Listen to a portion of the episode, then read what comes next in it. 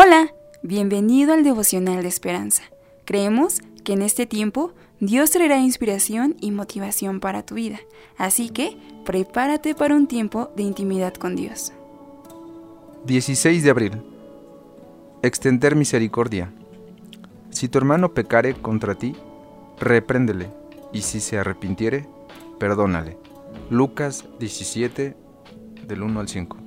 El autor nos dice, al reflexionar sobre cómo perdonó a Manasés, el hombre que mató a su esposo y algunos de sus hijos en el genocidio de Ruanda, Beata dijo, mi perdón se apoya en lo que hizo Jesús.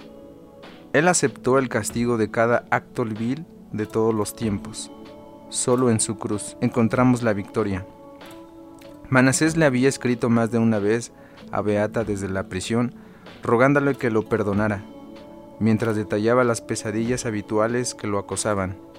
Al principio, ella no podía mostrarle misericordia y le dijo que lo odiaba por matar a su familia. Pero después, Jesús invadió sus pensamientos y con la ayuda del Señor, unos dos años después, pudo perdonarlo. En esto, Beata siguió la instrucción de Jesús a sus discípulos de perdonar a los que se arrepienten. Enseñó que si siete veces al día pecare contra ti, y siete veces al día volviere a ti, diciendo, me arrepiento, perdónale. Lucas 17, 4. Sin embargo, perdonar puede ser sumamente difícil. Como vemos en la reacción de los discípulos, aumentanos la fe. Versículo 5. La fe de Beata creció a medida que luchó en oración con su incapacidad de perdonar.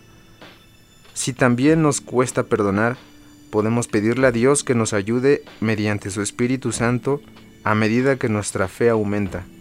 Él nos ayuda a perdonar.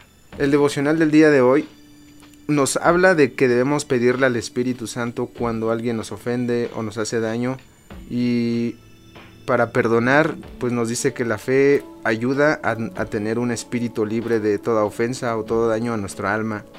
Pero también me recuerda que a veces creo que en mi caso personal no he perdonado, pero en lo profundo de mi corazón aún quedan pequeños raíces de amargura que solo con perdonar puede uno sanar. Oremos. Espíritu Santo, aumenta mi fe para perdonar y ser más compasivo para ser un reflejo de nuestro amado Jesús. Amén. Esperamos que hayas pasado un tiempo agradable bajo el propósito de Dios. Te invitamos a que puedas compartir este podcast con tus familiares y amigos para que sea de bendición a su vida. Puedes seguirnos en Facebook, Instagram, YouTube y Spotify como Esperanza Tolcayuca. Hasta mañana.